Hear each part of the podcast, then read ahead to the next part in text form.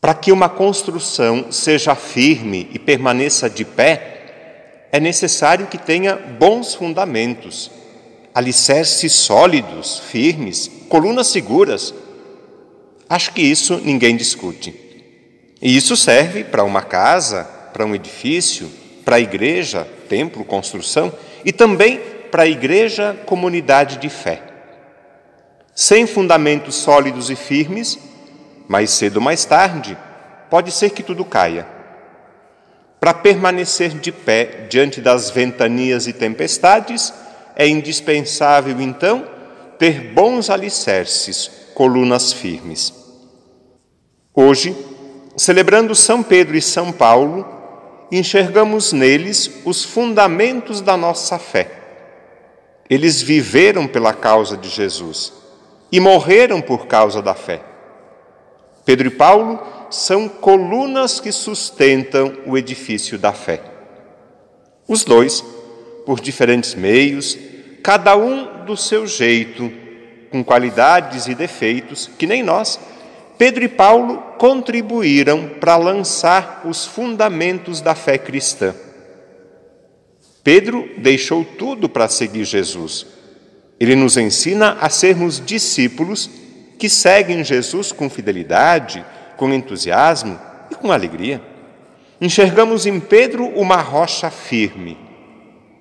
Paulo era soldado que perseguia os cristãos. Se converteu e se tornou um missionário incansável. Paulo nos ensina que a nossa missão é evangelizar com ousadia, com coragem, com criatividade. Paulo nos ensina a sermos igreja em saída.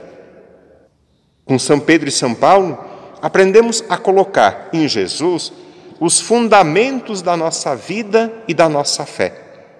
Jesus é a base firme e sólida da nossa fé. É o fundamento seguro da vida cristã. E olha que isso faz toda a diferença.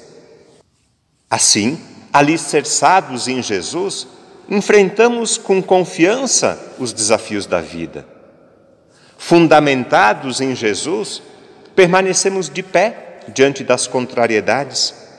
Enraizados em Jesus, vivemos, trabalhamos e produzimos bons frutos.